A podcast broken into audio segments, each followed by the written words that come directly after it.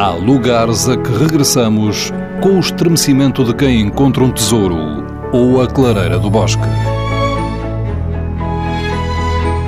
Neles nos apaziguamos ou celebramos a intimidade do mundo. Lugares Secretos. Uma proposta de Fernando Alves com edição sonora de Alexandrina Guerreiro e Erlander Rui.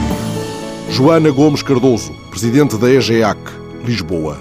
Em Lisboa, ao lado dos pastéis de Belém, há uma ruazinha muito, muito estreitinha que eu, quando era criança, marcou-me, fiquei sempre impressionada. Eu ia com o meu pai comer pastéis de Belém, como muita gente, e o meu pai fazia questão, quando estávamos com os pastéis, a comer os pastéis, levava-me a essa ruazinha que, que toda a gente deve passar ao lado, porque ela é mesmo muito pequenina.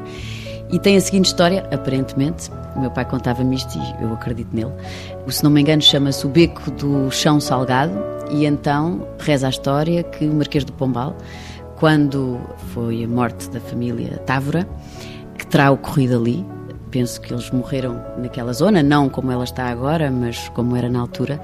A fúria dele era tal, isto foi como me foi contado em criança, a fúria dele era tal que ele mandou salgar o chão para que nunca mais crescesse qualquer tipo de erva, qualquer tipo de planta naquele lugar. E ainda hoje se chama o beco do chão salgado por causa disso. Então eu, como criança, naquele contexto lúdico, a comer pastéis de nata, impressionava muito entrar naquela ruazinha e pensar, não só que tinham morrido ali, bom, toda uma família, mas que havia um ódio tal ao ponto de se mandar salgar uma rua para que nunca mais crescesse lá nada. E eu reencontrei-me com este beco no outro dia. Isto ficou gravado na minha memória em criança, nunca mais tinha pensado no assunto. Já fui dezenas de vezes, outra vez, aos pastéis de Belém e nunca mais me lembrei, nunca mais. E, e dei por mim o fim de semana passado com o meu filho, que tem 8 anos, e estávamos a passar e eu tive um flash, literalmente. E, e, pensei por momentos: será que eu inventei isto? Será que isto era uma história apenas e que nem era aqui?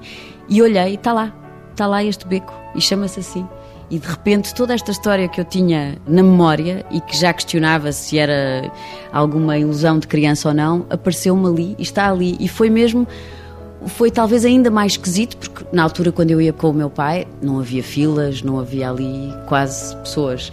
E de repente eu vejo aquele beco, à mesma despercebido, mas num contexto em que estavam dezenas de pessoas, bandeirinhas, chapéus de sol, tudo e mais alguma coisa, e o beco está lá.